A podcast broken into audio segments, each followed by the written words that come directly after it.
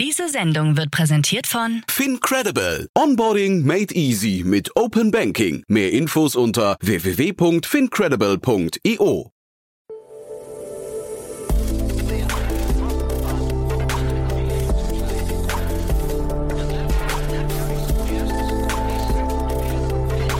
Startup Insider Daily. Investments und Exits. Hallo und herzlich willkommen zu Startup Insider Daily in unserer Rubrik Investments und Exits, in der wir Expertinnen und Experten der Venture Capital Szene einladen und mit ihnen über aktuelle Finanzierungsrunden und Exits sprechen und sie analysieren. Zu Gast ist heute Bastian Hasslinger, Vice President von Pickus Capital und wir sprechen unter anderem über Topi. In einer Finanzierungsrunde sammelte das Berliner Startup 45 Millionen US-Dollar ein, davon 15 Millionen US-Dollar Eigenkapital. Außerdem geht es um Klimabewusstsein klimabewusste Milchherstellung beim Lebensmittelunternehmen Neutral Foods. Breakthrough Energy Ventures, der Fonds von Bill Gates, leitet eine Investitionsrunde von 12 Millionen Dollar in das Unternehmen. Außerdem sind weitere prominente Investoren im Unternehmen investiert, wie zum Beispiel NBA-Star LeBron James und Musiker John Legend. Aber so viel nur als Teaser vorweg. Wir legen gleich los nach den Verbraucherhinweisen. Viel Spaß und bis später. Werbung. Hi, hier ist Nina aus dem Content-Team von Startup Insider. Vielleicht hast du es ja schon gehört, wir haben endlich neben unserem Hauptkanal Startup Insider nun auch separate Kanäle für unsere verschiedenen Formate eingerichtet. Wenn du zum Beispiel nur unser tägliches Nachrichtenupdate Startup News hören möchtest, kannst du ab jetzt ausschließlich den Startup News Kanal abonnieren. Gleiches gilt für Investments und Exits, Startup Spotlight und alle anderen Formate, die zukünftig kommen werden. Die volle Ladung Startup Insider, also alle Formate, gibt es natürlich weiterhin hier auf dem Hauptkanal. Also, um die einzelnen Kanäle zu abonnieren, besuche jetzt startupinsider.de/slash insider. Wir sehen uns auf deinem Lieblingskanal. Startup Insider Daily. Investments und Exits.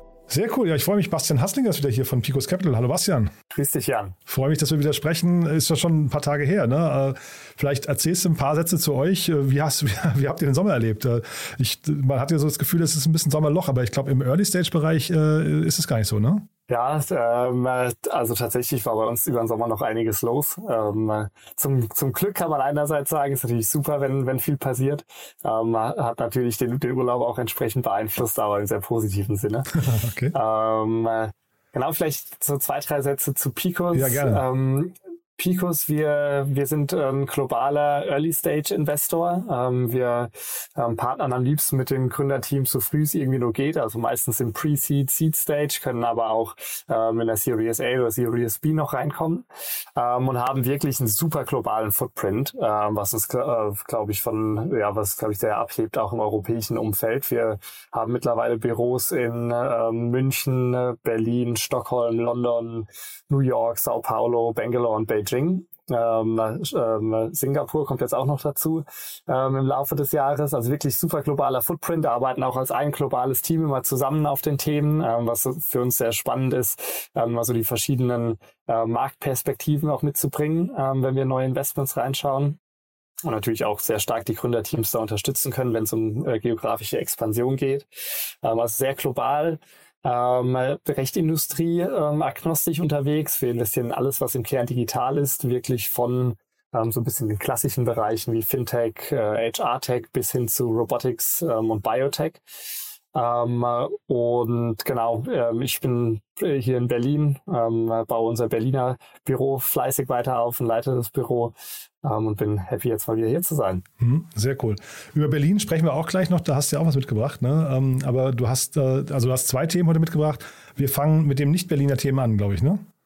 Genau, lass uns gerne mit äh, Neutral Foods sta äh, starten. Super. Spannende Runde von außen betrachtet. Total und auch sehr spannendes Thema. Ich glaube, sehr ähm, am Zahn der Zeit. Ähm, Neutral Foods letztendlich ist, ist das so eine tech-enabled, äh, carbon-neutral Food Company. Ähm, klingt, klingt ein bisschen ähm, fancy, ähm, ist das alle, äh, eigentlich gar nicht. Also was die ähm, letztendlich machen, aber was deren Claim auch ist, sie sagen, sie sind die, die erste carbon-neutral Food Company in den USA ähm, was äh, ganz spannend, ganz spannender Claim ist. Ähm, die sind 2018 gegründet, ähm, was ganz interessant auch ist, was ich gesehen habe, dass der, der Gründer, äh, Matt, 2021 das Unternehmen schon verlassen hat. Und es wird aktuell von einem, ähm, praktisch von einem externen CEO ähm, geleitet. Ähm, ganz, ganz interessant für so Venture-backed Startups. In der Regel passiert sowas nicht so häufig. Äh, oft achtet man da auch als Investor drauf, dass das Unternehmen langfristig ähm, founder-led ist. Mhm. Aber nichtsdestotrotz ähm, haben sie es geschafft, jetzt eine starke Runde äh, zu raisen. Haben jetzt gerade 12 Millionen von äh, Breakthrough Energy ähm, geraced. Das ist ähm, einer der, ähm, ja, der, der Arme von Bill Gates, wo er eben viel so Sustainability, ähm, ESG-Investments macht. Und in der Runde dazu kamen auch noch wahnsinnig viele Celebrities, also so LeBron James, Mark Cuban, äh, Kevin Love. Ähm, also ein sehr, sehr cooles Setup und auch was, was man recht häufig sieht für so Consumer-Facing Companies und insbesondere wenn man eine eigene, eine eigene Brand, ein eigenes Produkt ähm, aufbaut, macht es natürlich oft viel Sinn, so Celebrities mit an Bord zu nehmen. Total, ja. Ich habe mir das auf äh, Crunchbase angeguckt. Die sind, ähm, glaube ich, zum Teil schon länger dabei sogar, aber auch John Legend habe ich da gesehen, ja, also ähm, tatsächlich auch den, den quasi den Musikbereich damit abgedeckt. Wann, wann würdest du denn, weil das, das also ich frage mich bei diesen ganzen VIP-Investoren, wir sehen das in Deutschland, glaube ich, verstärkt im Fußballbereich vor allem, ne? Äh, dass wir da sehr viele Fußballer, so Manuel Neuer, ähm, Mario Götze investiert, glaube ich, sehr viel oder André Schürle auch und so. Ähm, wann ist das denn aus deiner Sicht gesund, solche Leute in Cap-Table reinzubringen? Weil die, die können ja jetzt wahrscheinlich sag mal, so, so, so richtig viel beitragen zum Unternehmenserfolg, außer ihr Gesicht in die, in die Kamera zu halten und zu assoziieren, können die eigentlich nicht, oder? Es kommt so ein bisschen drauf an. Ich glaube, es gibt einige, ähm, einige Celebrities, ähm, die das wirklich, äh, die man mit reinnimmt äh, aus reiner Branding-Perspektive, dass man einfach sagt, wenn man irgendwie mal einen Werbeclip shooten möchte oder mal ähm, irgendwie Bannerwerbung macht, dass man ähm, dann ohne große Bezahlung ähm, vielleicht für einen der Investoren ähm, dafür abstellen kann. Ähm, es gibt allerdings auch andere so Celebrities, auch natürlich vermehrt in den USA. Das wird äh, hoffentlich und bestimmt in Europa auch irgendwann mal äh, starten, die wirklich sehr ähm, strukturiert und systematisch Venture Investments machen. Also so Serena Williams ist, glaube ich, das beste Beispiel, die ja ähm, so eine eigene, eigene Vehikel auch announced hat und dann eigene Mitarbeiter ähm, wirklich hat. Äh, ja, ich glaube, die will ja nur noch VC-Investments machen, ne? glaube ich sogar. Ja. Mhm. Genau, ja. die möchte sich ja darauf fokussieren. Mhm. Echten Kutscher ist zum Beispiel auch super Stimmt. aktiv ähm, äh, unterwegs. Das heißt, so teilweise, glaube ich, machen die es schon deutlich systematischer ähm, und können damit sicher auch dann ähm, stärkeren Value-Add bringen bringen. Äh, und andererseits kann es aber natürlich, ist ein, äh, ein super valider Punkt, ähm, jemanden aus, aus Branding, ähm, aus Branding-Sicht mit dazu zu nehmen.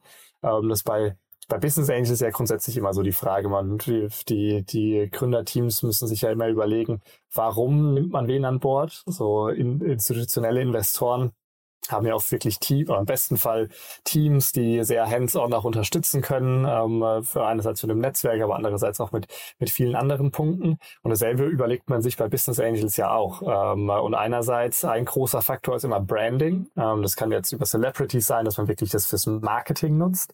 Das kann aber bei anderen Themen ähm, beispielsweise, wenn du, wenn du an Moonfair denkst, Moonfair hat ja auch ähm, ähm, eine richtige Armada an KKA und anderen Hedgefonds und Private Equity Leuten früh äh, als Investoren mit dabei gehabt, einfach um ähm, den Trust mhm. zu generieren, dass mhm. das wirklich ein, äh, ein solides Produkt ist.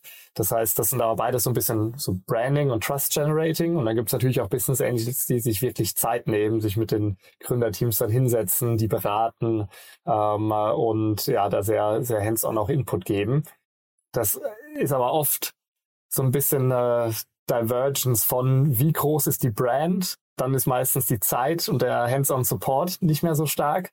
Ähm, äh, und wenn eben die äh, Brand nicht so ganz so groß ist, dann haben die Leute teilweise noch mehr Zeit ähm, und Kapazität, dann auch wirklich beraten zur Seite zu stehen. Also es ist immer eine ganz spannende Entscheidung, dass wir auch bei vielen von unseren Portfoliounternehmen in Early Stages sehen, ähm, wenn man dann überlegt, wen nimmt man da mit an Bord als Angel. Ja, spannende, spannende Diskussion wahrscheinlich. Ne? Lass uns noch mal kurz über, die, äh, über das Unternehmen genau. sprechen. Ne? Ist, das, ist das etwas, was du jetzt erwarten würdest? Weil ich finde die Marke total, total stark erstmal, muss ich sagen. Ja? Ich finde das einen ganz, ganz spannenden äh, äh, Move. Würdest du sowas in Deutschland auch erwarten oder in Europa? Also ich grundsätzlich noch mal kurz zum, ähm, zum Produkt und was sie eigentlich machen. Letztendlich, was man auf der Webseite sieht und was auch ihr Kernprodukt nach außen gezeigt, hier aktuell ist, ähm, ist ihre Milch. Ähm, sie produzieren praktisch eine eigene, also eine Marke ähm, für eine für eine eigene Milch ähm, und die vertreiben sie über Supermärkte und Online-Shops ähm, mit dem Claim eben, dass die dass die Milch voll ähm, carbon neutral ist. Ja und organic. Ne? Da, ja.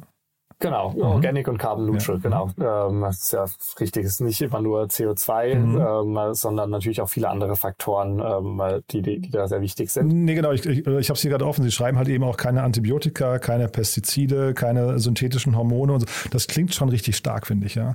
Ja, absolut. Und ähm, ist natürlich auch genau das, ähm, äh, was so die Konsumenten aktuell nachfragen und ähm, was äh, so der, der Consumer Pressure, der immer stärker wird für Marken. Ähm, das heißt, da so eine sehr, sehr spitze eben eine, eine Brand aufzubauen, die, ähm, die nicht nur sagt, ich meine, letztendlich könnte, könnte jede, ähm, jedes Milch, äh, jede Milchbrand könnte einfach ihren Carbon Footprint offsetten ähm, und dann sagen, okay, wir sind zumindest mal Carbon Neutral. Klar, die anderen Themen, so wie, wie Organic ist das nochmal was anderes. Ähm, aber letztendlich könnte das ja jeder machen. Ähm, aber und das genau, was, ähm, was das Unternehmen in meiner, aus meiner Perspektive so spannend macht, dass es letztendlich eigentlich ein Tech-Produkt ist mit einer mit einer Brand äh, praktisch als Side-Product. okay, ähm, also die, die, diese, diese Milch, ähm, die sie jetzt selbst vertreiben, ähm, könnte ich mir gut vorstellen, so wie ich es auch verstehe, dass es eben einfach basierend auf diesem ähm, eher Tech-Produkt ist, was sie gebaut haben. Letztendlich, was sie ja machen müssen, ist einerseits zu messen und zu verstehen, wo in der gesamten Value Chain der, jetzt der Milchproduktion wird denn der größte Impact verursacht ähm, dann basierend auf dem, basierend auf dem Messen ähm, kann man dann sagen, okay, wo können wir reduzieren? Also wie ähm, basierend auf den Informationen, die wir vom Messen haben, bei welchen Faktoren können wir denn ähm, den, den Impact äh, bestmöglich äh, reduzieren? Und allen Impact, den man eben nicht reduzieren kann, den kann man eben dann auch offsetten ähm, über, über Carbon Credits. Und so dieses ähm, Messen und Reduzieren insbesondere, das ist natürlich super spannend, weil es wahnsinnig komplex ist. Und wir haben in den letzten Monaten und Jahren eine wahnsinnige Flut an Unternehmen gesehen, diese horizontale ähm, Carbon Accounting äh, Lösungen entwickelt haben. Das sind so Unternehmen wie Watershed und Persephone in, in den USA. Hier in Europa gibt es Unternehmen wie Altruistic oder Planetly, die es eher auf so einem horizontalen Level machen. Und, ähm, und äh, Neutral Foods macht das eben sehr, sehr spezifisch jetzt. Ähm, sehr spezifisch für eben zum ersten Schritt die ähm, ähm, so die Dairy-Industrie, ähm, basierend auf den Industriestandards und auf den spezifischen Needs, die es, dort, die, die es dort gibt. Und damit kann man halt eben wirklich messen, was der Impact äh, von der Milch ist und auch welchen Impact verschiedene äh, Stakeholder so in der Value Chain haben. Und dieses Messen ist ja immer die Basis für das Reduzieren. Ohne, ohne zu verstehen, wo der Impact verursacht wird, kann man nicht effizient reduzieren. Ähm, und das ist praktisch so der zweite Teil, ähm, der zweite Teil ihres Tech-Produktes, sage ich mal, ist eben dieser ganze, die ganze Reduzierung, ähm, Reduktion in, ähm, in die Wege zu leiten, weil Neutral Foods an sich, ähm, die, die, die, das Unternehmen und die Marke an sich, die können ihren Impact ja nur relativ High Level beeinflussen. Da geht es dann um so Sachen wie Packaging, wie kann ich nachhaltiges pa Packaging vernutz, äh, äh, verwenden. Da gibt's coole so B2B Marketplace für so Themen, in den, beispielsweise in UK, Sourcefully heißen die, äh, Sourceful. Ähm, da kann man so über Transport, wie kommt die Milch eigentlich von unserem Lager in die, in die Supermärkte, und natürlich die ganzen Scope One Emissions, die mit dem Unternehmen so direkt selbst zu tun haben. Also wie reisen meine Mitarbeiterinnen ähm, jetzt auf eine Konferenz oder was für Essen gibt's bei uns in der Kantine. Das ist so der, der, was, was das Unternehmen selbst beeinflussen kann. Aber der größte Impact ist in der Regel in der Supply Chain, also so in den Zutaten ähm, des Produktes, ähm, was in dem Fall jetzt die Milch ist. Ähm, und das sind dann eben so Themen wie welchen Impact hat das Futter? Ähm, dann, wir haben schon über das ganze Thema so Organic gesprochen und Tierhaltung. Was ist denn die Tierhaltung? Werden Antibiotika ähm, verabreicht und so weiter?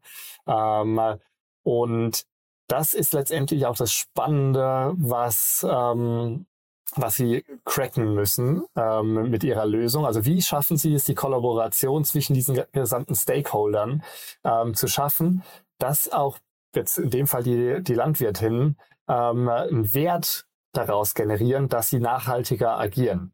Ähm, und das einerseits durch den, den Consumer Pressure, das ist natürlich, was die Marke spürt. Also die, die, die Milchmarken merken, dass sie irgendwie, dass bio, biologische Produkte besser verkauft werden, dass Carbon Neutral Produkte besser verkauft werden. Und ähm, bedeutet dann, dass dieser geringere Impact monetarisierbar ist. Das heißt, Verbraucher sind offensichtlich bereit, für carbon neutral und äh, ökologisch produzierte Produkte mehr zu zahlen. Und das wiederum muss man dann eben runtertriggeln an die Produzenten auch. Also dass man dann wirklich sagen kann, okay, wenn ihr einerseits uns die Möglichkeit gebt, euren Impact zu messen ähm, und wenn ihr eben dann über unsere Software und durch unsere Kollaboration ähm, euren Impact entsprechend reduziert, dann sind wir bereit, ähm, euch auch mehr für diese Milch zu bezahlen. Und dann hat man so ein bisschen Win-Win, ähm, wenn man wenn man die letztendlich die Marge für den Land äh, für den Landwirt irgendwie erhöhen kann und ein Incentive irgendwie setzen. Und oft ist es eben ein monetärer, ähm, äh, dass sie sich anpassen. Dann schafft man es eben, das gesamte Produkt wirklich nachhaltiger zu machen.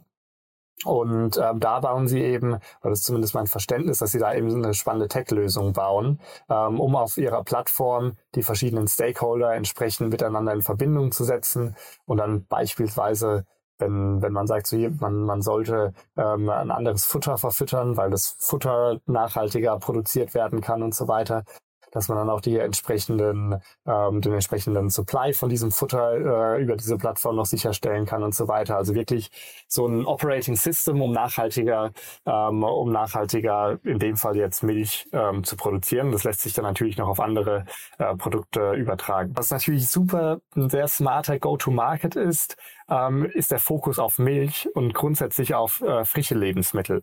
Ähm, so bei der Milch kann man sich überlegen, wie, wie ist so die Supply Chain von der Milch?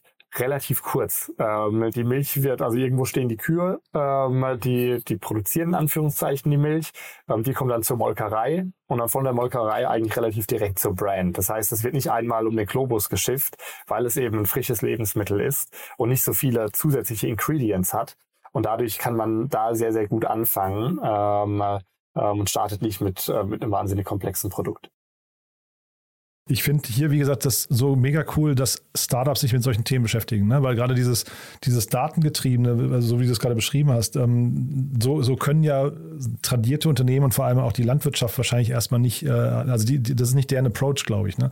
Und jetzt hier, du hast gerade gesagt, eine, eine Tech-Lösung, aber zeitgleich, ich habe so das Gefühl, da entsteht auch so eine richtige, fast eine Bewegung. Ja, sie schreiben auch, wenn du dann, sie haben so eine Hiring-Sektion bei sich auf der, auf der Webseite, die ist zwar, da suchen sie jetzt gerade interessanterweise nur eine einzige Person, aber ähm, äh, sie, sie sprechen halt wirklich von The Next Global Food Revolution. Ich, ich finde, bei allem, was du gerade beschreibst, das klingt so ein bisschen so. Die, haben, die bauen eine Marke, die richtig aufgeladen ist mit Werten. Und das ist ja eigentlich das Stärkste, was einer Marke passieren kann. Ne?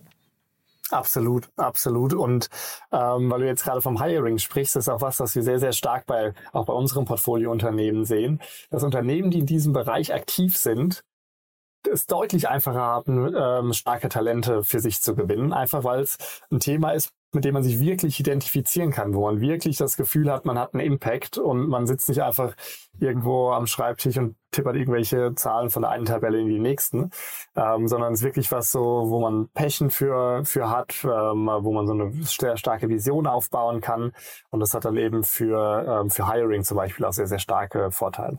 Total. Und Sie schreiben hier in diesem, also es ist wirklich eine schöne, schöne Seite, also es sind eigentlich nur ein paar Sätze, aber da, da steckt unglaublich viel drin. Sie schreiben halt eben auch, dass Sie eine Community aufbauen, Konsumenten, dann der ganze Einzelhandel, Restaurants, ähm, Besitzer, ich weiß nicht, was damit gemeint ist, also Owners und dann aber eben auch die Pharma. Und also da sieht man ja, in was für einem Spektrum die sich bewegen. Und ich kann mir schon vorstellen, dass du mit diesem Approach da nach und nach wirklich, ähm, also wenn du dieser Marke treu bleibst, eigentlich eine, eine super, sie schreiben hier so, uh, simplest things can change everything. Ich glaube, das, das stimmt in dem Fall auch, ne? Ja, und ich glaube, genau das zeigt auch, ähm, so wie viele auch ganz verschiedene Stakeholder in dem ganzen Prozess involviert sind und wie wichtig es da eben ist, so eine ein Common Ground zu finden und eine Plattform eben zu bauen, über die auch bestimmte Kommunikation stattfinden kann, über die bestimmte Informationen geteilt werden können. Und ich glaube, das ist genau das, was, ähm, was so deren Ambition ist. Und es gibt hier in, ähm, in Berlin gibt's ähm, glücklicherweise auch sehr coole Unternehmen, die sich mit so Themen beschäftigen. Also ich glaube Root Global, ähm, die haben auch letztens ihre, ihre Pre-Seed-Runde announced.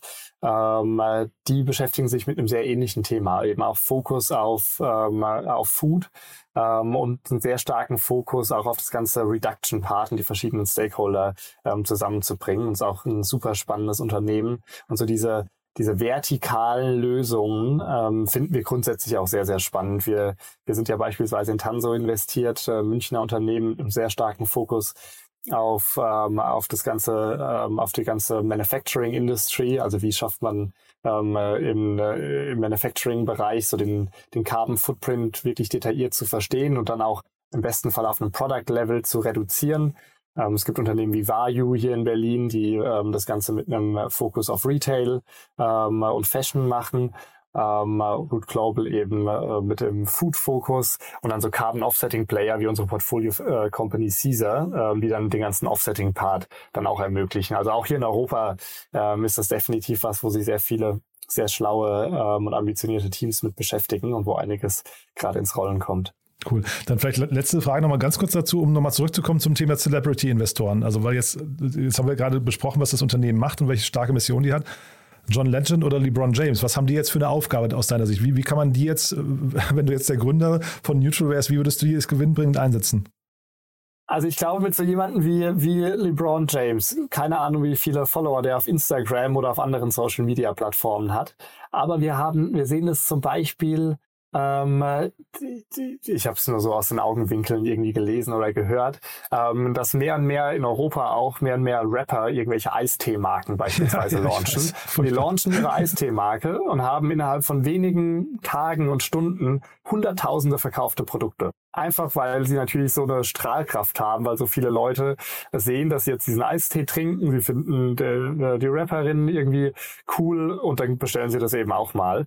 Und ähnlich ist es natürlich mit so einem Produkt auch. Wenn du ähm, LeBron James ähm, siehst, wie er irgendwie seine Organic Milch trinkt, ähm, kann das Hunderttausende, Millionen Konsumenten erreichen, die sich vielleicht dadurch inspiriert fühlen ähm, und dann sowas auch trinken. Also allein so ein relativ einfacher Marketing-Gag ähm, äh, kann dann, glaube ich, einen relativ starken Einfluss auf ähm, so einen Absatz eines Produktes haben. Ah ja. Also ich habe jetzt gerade bei Instagram parallel geguckt, ich kann mir fast nicht vorstellen, also, weil er auch keinen, keinen blauen Haken hat, dass er nur 600.000 Follower hat. Das kommt mir eigentlich zu wenig vor für, für, für so eine Kategorie. Aber cool, dann also haben wir das Thema Celebrities damit durch und vor allem, wie gesagt, ein sehr, sehr spannendes äh, äh, Unternehmen. Du hast ja noch ein zweites Unternehmen mitgebracht. Äh, kann man eigentlich sagen, ist auch im Nachhaltigkeitsbereich unterwegs, ne? Im weitesten Sinne. Im weitesten Sinne, ja, okay. Ja. Genau. Also ich glaube, so die langfristige Vision auf jeden Fall. Ja. ja. Mhm. Genau, also ich glaube, das zweite Unternehmen ähm, äh, wollte ich auch kurz besprechen, einfach was auch hier in Berlin ist, ein sehr, sehr cooles Investor-Setup, ähm, spannendes Produkt in einem sehr umkämpften Markt allerdings. Ähm, das ist äh, ähm, Unternehmen Topi. Wir hoffen, wir sprechen es richtig aus. Ähm, letztendlich, was sie, was Topi macht, ähm, so eine B2B Subscription as a Service Lösung für ähm, physische Produkte. Ähm, also so Software as a Service ist ja so mehr oder weniger der neue Standard, ähm, Software zu, ähm, ähm, ja, zu einzukaufen und zu, zu konsumieren. Ähm, und für physische Produkte ist das eben noch nicht so der Fall. In der Regel kaufst du dir ein iPhone ähm, oder ein Unternehmen kauft einem äh, das iPhone und das hat man dann eben und irgendwann schmeißt man es in die Tonne, äh, wenn es eben nicht mehr funktioniert. Ähm, und hat natürlich ganz viele Probleme. Da können wir später noch drauf eingehen, warum, warum Subscription vielleicht effizienter ist als kaufen. Und genau das möchten sie letztendlich lösen. Ähm, ein äh, Unternehmen gegründet von ähm, Charlotte und Estelle. Ähm, und 2021, also sehr kürzlich erst gegründet und gerade nochmal 15 Millionen in Equity ähm, geraced. Äh, hatten letztes Jahr schon von Creandum und Index die Seed-Runde ähm, geraced und dieselben Investoren haben jetzt praktisch nochmal oben drauf gelegt, ähm, zusätzlich nochmal 30 Millionen Debt, äh, weil das ganze Thema ja natürlich ähm, eine sehr, sehr wichtige so Financing-Komponente hat. Deswegen ist der Debt, äh, die Debt-Komponente auch sehr, sehr wichtig in der Finanzierung, weil mit Equity sowas zu finanzieren ähm, ist nicht besonders effizient. Ähm, und genau deswegen super, ähm, super Meilenstein, wenn da die bestehenden Investoren nochmal ein Double, äh, Double Down machen, ist in der Regel ein sehr, sehr starkes Zeichen. Mhm. Ja, ich sagte deswegen Nachhaltigkeit, weil ich hatte Jan Julko mal hier zu Gast von, von Everphone und ähm, das ist ja so ein bisschen die gleiche Ecke, auch wenn, wenn äh, sag mal, inhaltlich da Differenzen oder, oder Unterschiede bestehen. Aber äh, Jan hat damals wirklich sehr, sehr klar unterstrichen, dass die Nachhaltigkeit somit das Wichtigste eigentlich in ihrer Mission ist. Deswegen dachte ich eigentlich, wir werden damit, ne, es, weil es geht ja hinterher quasi um eine Verlängerung des, der Lebensdauer eigentlich und einen zweiten Lebenszyklus eigentlich, den man ermöglichen möchte. Ne? Ich glaube, das wird auf jeden Fall ähm, so das Spannende sein, was sie in den nächsten Monaten und Jahren ähm, dann noch prüfen können, dass sie das wirklich schaffen, so diese, diese Circular-Komponente damit reinzubringen. Im Kern, so den, den, das initiale Problem, was sie, was sie lösen, ist ja letztendlich ähm, eher so diesen neu zu denken, wie Unternehmen Equipment einkaufen. Also dass man ab jetzt nicht mehr kauft, sondern mietet, ähm, was natürlich deutlich flexibler ist. Ähm, man kann viel effizienter skalieren, ähm, neue ähm, neues Equipment dazunehmen, vielleicht, wenn man zu viel hat, das wieder zurückgeben. Das heißt deutlich flexibler, deutlich geringere Fixed Costs. Also du musst nicht mehr upfront ähm, dann eben für, für 20 Laptops bezahlen, sondern machst das eben auf einer monatlichen Basis.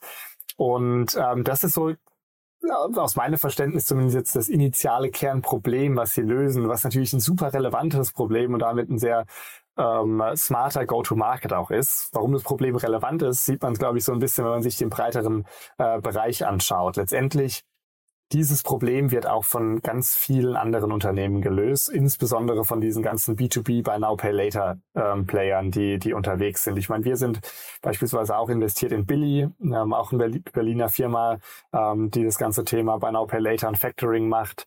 Mondu gibt's ja mittlerweile auch, ähm, ähm, die sich auf das Thema fokussieren. Und letztendlich so dieses, dass man nicht mehr diese hohen Fixkosten hat, sondern ähm, das in Installments zahlen kann, das lösen so, so Player, wo natürlich ein Riesenhype die letzten ähm, ein, zwei Jahre drum war. Dann gibt es allerdings auch andere Lösungen wie ähm, unsere Portfoliofirma Lendis. Ähm, die sind zwar viel mehr so ein, so ein Operating System für Unternehmen, um nicht nur Hardware einzukaufen, sondern auch eben Software, teilweise Versicherungen und so weiter. Also es geht, geht noch so ein bisschen breiter. Ähm, aber letztendlich kannst du über Lendis auch dein gesamtes Office-Equipment ähm, leasen, ähm, was natürlich ein, eigentlich ähm, ein sehr ähnliches Produkt ist wie das, das was, was Topi macht. Und so Player wie Crover ist wahrscheinlich dem normalen Konsumenten auch geläufig. Ähm, das kann man ja auch alles letztendlich mieten, von Musikboxen äh, über Laptops äh, und Fahrrädern. Hm. Äh, da aber mehr B2C, glaube ich, ne? Bei denen, also ich glaube, deren Kern auch B2B. Ein bisschen B2B, ja, ne? Ich glaube, Kern ist B2C, glaube ich, ne? Oder? Ich glaube auch, also sie sind auf jeden Fall mit B2C gestartet. Ähm, die haben mittlerweile aber auch eine sehr ausgeprägte B2B-Section und sind da auch sehr, sehr aktiv mittlerweile. Ähm, weil es natürlich total viel Sinn macht. Ähm, das letztendlich derselbe Trend, den man im Buy Now Pay Later gesehen hat, dass eben so ein ähm, Klarna ähm, und ein Alma in Frankreich ähm, sind eben mit einem B2C-Fokus ähm, gestartet und dann kam so ein bisschen zeitversetzt kam dann die B2B-Lösung. Ähm, und letztendlich ist es ähnlich hier, äh, während man viele, viel, sehr viel Innovation oder oft Innovation ähm, so im E-Commerce-Bereich ähm, erst auf der Consumer-Seite erlebt, ähm, sind jetzt so die Generation von Topi beispielsweise, die das Ganze auf einer B2B, ähm, auf der B2B-Seite dann lösen. Ähm, und deswegen sehr, sehr spannendes Unternehmen. Und hier jetzt die Brücke zu schlagen auf den Sustainability-Aspekt, ähm, den du angesprochen hast. Und was, warum ich sage, das müssen sie erst nochmal so proven, inwieweit es wirklich einen super positiven Impact hat. Letztendlich ist natürlich, wenn die Subscription abläuft, müssen die Produkte wieder zurückgegeben werden ähm, an den ursprünglichen Händler damit ist ja letztendlich noch nicht noch kein riesiger Impact, wenn der Händler ähm, die Produkte dann trotzdem in die Tonne haut, ähm, dann hat man äh, hat man nicht viel gewonnen. Ähm, allerdings, wenn man es wirklich schafft, durch die, das ist ja wirklich dann, das ist ja dann zumindest schon mal ein, äh, ähm, ein Kreis, der geschlossen wird, äh, vom Händler zum Kunden und wieder zurück zum Händler. Ähm, falls man es dann schafft, eben diese Produkte so den End of Life effizienter zu gestalten, dass man dann gegebenenfalls ähm, die Produkte wieder ähm, dissemblen kann, dass man dann ähm, zum Teil die, die bestehenden Komponenten wieder verwenden kann, dass man im besten Fall vielleicht sogar die, ähm, die, äh, das Raw Material wieder verwenden kann. Das ist, glaube ich, noch so ein bisschen, ähm, da muss sich die ganze Industrie und nochmal ein ganz anderer ähm, Unternehmenszweig dann darum kümmern. Und äh, Topi ist so, glaube ich, ein spannender erster Schritt, ähm, der zu den ersten Teil des Kreises anfängt zu schließen. Hm. Ja, ich habe mich gefragt, was jetzt deren Herausforderungen sind. Ich meine, das Modell ist ja eigentlich sehr plausibel. Ne? Also da, ähm, das kann man wahrscheinlich relativ gut erklären. Ist das dann hinterher ein Markenthema? Ich kannte die offen gestanden vorher nicht. Du sagtest, sie haben ja vorher schon mal eine Runde geraced. Das war ist mir ist mir gar nicht äh, bewusst gewesen. Ähm, also haben die jetzt Aufklärungsbedarf und müssen den Markt noch educaten? Weil da hätte ich jetzt gesagt, ich hätte auch gesagt, die sind in der Landesecke irgendwie unterwegs. Ähm, man kennt das also schon, Everphone macht das, Grover macht das und sowas. Also jetzt kommen die quasi mit einem weiteren Modell, rufen also quasi die gleichen Einkäufer bei Unternehmen an und sagen, hey, jetzt gibt es uns auch noch.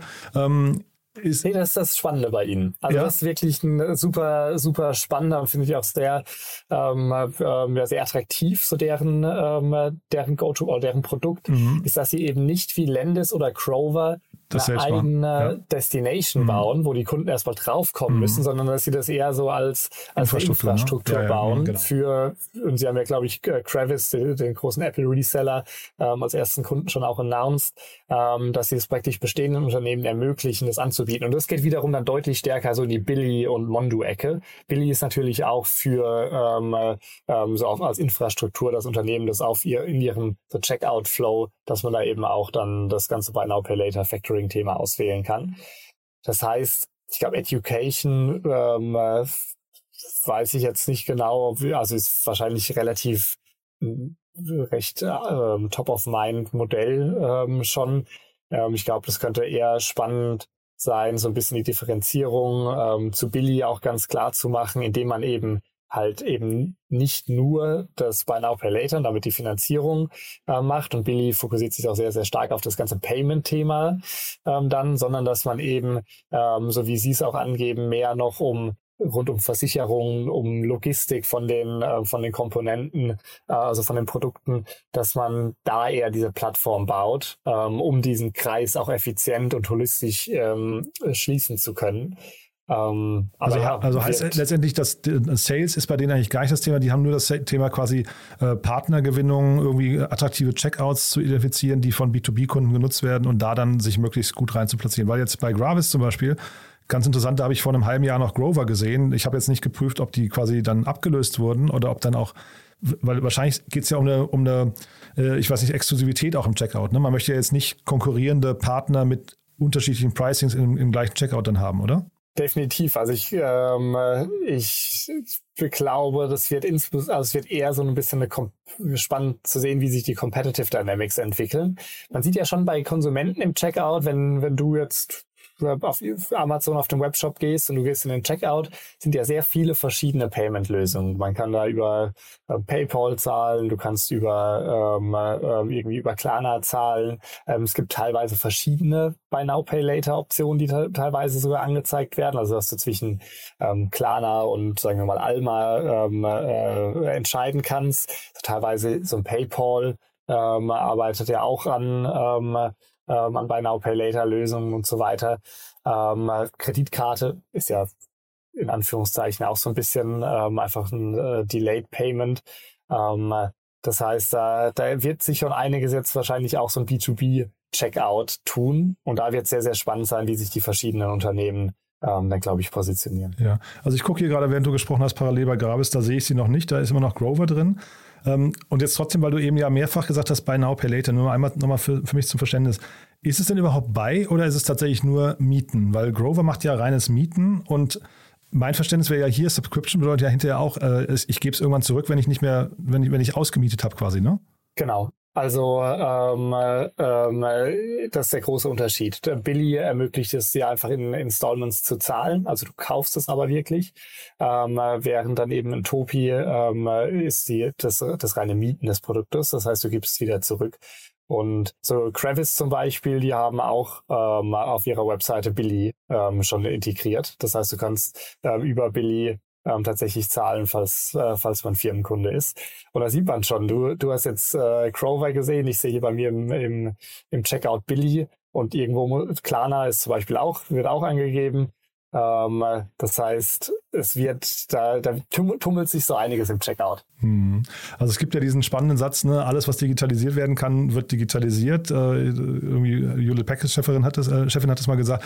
Und der Jan Dulko das aufgegriffen hat, äh, damals behauptet, alles was subscribed werden kann, wird irgendwann subscribed. Ja, also es kann schon sein, dass wir da gerade in so einem kompletten Mindshift sind, dass äh, Personen immer, immer mehr sagen, ich will es nicht besitzen, ich will auch diese, diesen Ease of Use haben, ich möchte es irgendwann einfach wieder abgeben können. Das war ja auch das, was viele bei Apple jetzt begrüßt haben, dass sie gesagt haben, es ist cool, dass die ihre iPhones im Subscription-Modell an, äh, anbieten, weil du halt einfach alte Geräte dann, du weißt einfach, mit, was mit denen passiert. Die gehen in einen geordneten Prozess und liegen nicht irgendwo im Schrank rum. Ne? Absolut. Und ich glaube, das iPhone ist immer so das beste Beispiel. Man weiß, also man weiß so ungefähr, in welchen Zeitabständen man entweder ein neues Gerät möchte, weil man eben sagt, man, man will einfach dann ein Upgrade zu, zur neuesten Technologie oder weil man weiß, irgendwann äh, haben die meisten Geräte dann auch mal so ihren, ihr Lebensende erreicht. Ähm, also warum kaufen? Ähm, ist ja viel effizienter, wenn man, wenn es direkt auch wieder dorthin zurückkommt, wo man vielleicht noch was damit äh, anfangen kann und nicht einfach irgendwie in die Restmülltonne geschmissen wird. Das heißt, da ist dieser der, der Sustainability-Ansatz ähm, und so die langfristige Vision finde ich auch super, super spannend und super ähm, äh, wichtig und effizient, das genau in diesem Schritt ähm, schon einzuleiten. Mhm. Jetzt vielleicht ganz zum Schluss, hatten wir die Rundengröße, haben wir genannt, aber haben wir auch die, äh, die beteiligten Investoren genannt? Genau, ich hatte es, glaube ich, erwähnt, Creandum ah, und Index. Okay, perfekt. Ähm, die, die, hatten, wie gesagt, auch die Seed-Runde ähm, äh, Anfang des Jahres, Ende letzten Jahres hatten sie auch gemacht. Ähm, äh, und dann die 30 Millionen ähm, Depth von Triple Point. Ja, also auf jeden Fall eine starke Runde, muss man sagen. Ähm, ich glaube, das kann man wahrscheinlich sagen, die Kollegen verstehen ihr Handwerk, ne? Absolut, ja. Nee, super, super Investment wird nur eben für uns wird sehr, sehr spannend sein zu sehen, wie sich das Ganze im so Competitive Environment ähm, dann auch entwickelt. Super. Cool, du, dann war das ja wirklich ein sehr, sehr spannender Ritt. Also zwei tolle Themen, eins aus Berlin und eins, wo ich äh, also mir wünschen würde, es würde die Welt verbessern. Ähm, hat zumindest das Potenzial mit Bill Gates im Rücken. Äh, also wirklich ein tolles Thema, muss ich sagen. Krass, ja, hat mir Spaß gemacht. Bastian, haben wir was Wichtiges vergessen? Ich glaube, wir haben alles erwähnt. Super, dann ganz lieben Dank. Und bei dir darf sich weiterhin jeder melden, der, du hast ja äh, gesagt, der, der eine gute Idee hat, gerne auch schon im sehr frühen Stadium, ne? Also der oder so, die so, so, ja, ja. Ganz genau. Sobald man darüber nachdenkt, äh, ein Unternehmen zu begründen oder sich tief mit einem Markt beschäftigt, ähm, sprechen wir super, super gerne schon mit, ähm, mit ambitionierten, ähm, auch teilweise erst ähm, Future-Gründerteams. Also bei uns kann sich wirklich jeder melden, der mit dem Gedanken äh, Gründung und Entrepreneurship spielt. Sind wir immer super happy, ähm, schon früh in Kontakt zu kommen. Super. Lieben Dank, dass du da warst und bis zum nächsten Mal, ja? Super, hab mich gefreut, Jan. Bis zum nächsten Mal. Werbung. Hi, hier ist Moritz, Marketing und Growth Manager bei Startup Insider. Wenn du über die verschiedensten Themen immer auf dem neuesten Stand sein möchtest, dann empfehle ich dir auf jeden Fall unsere Newsletter auszuprobieren. Von unserem täglichen Morning Briefing Startup Insider Daily zu unseren themenspezifischen Newslettern wie Krypto und Web3, Investments und Exits oder KI Kompakt bist du mit unseren Newslettern immer top informiert. Falls du interessiert bist, kannst du dich jetzt ganz einfach kostenlos anmelden und zwar unter startupinsider.de/slash insider. Startup Insider Daily, Investments und Exits. Der tägliche Dialog mit Experten aus der VC-Szene. Das waren Jan Thomas und Bastian Hasslinger, Vice President von Pickers Capital, im Gespräch über die Finanzierungsrunden von Topi und Neutral Foods. Und das war's mit Investments und Exits. Ich wünsche euch einen angenehmen Resttag und hoffe, wir hören uns beim nächsten Mal wieder. Bis dahin, ciao. Diese Sendung wurde präsentiert von Fincredible. Onboarding made easy mit Open Banking. Mehr Infos unter www.fincredible.io.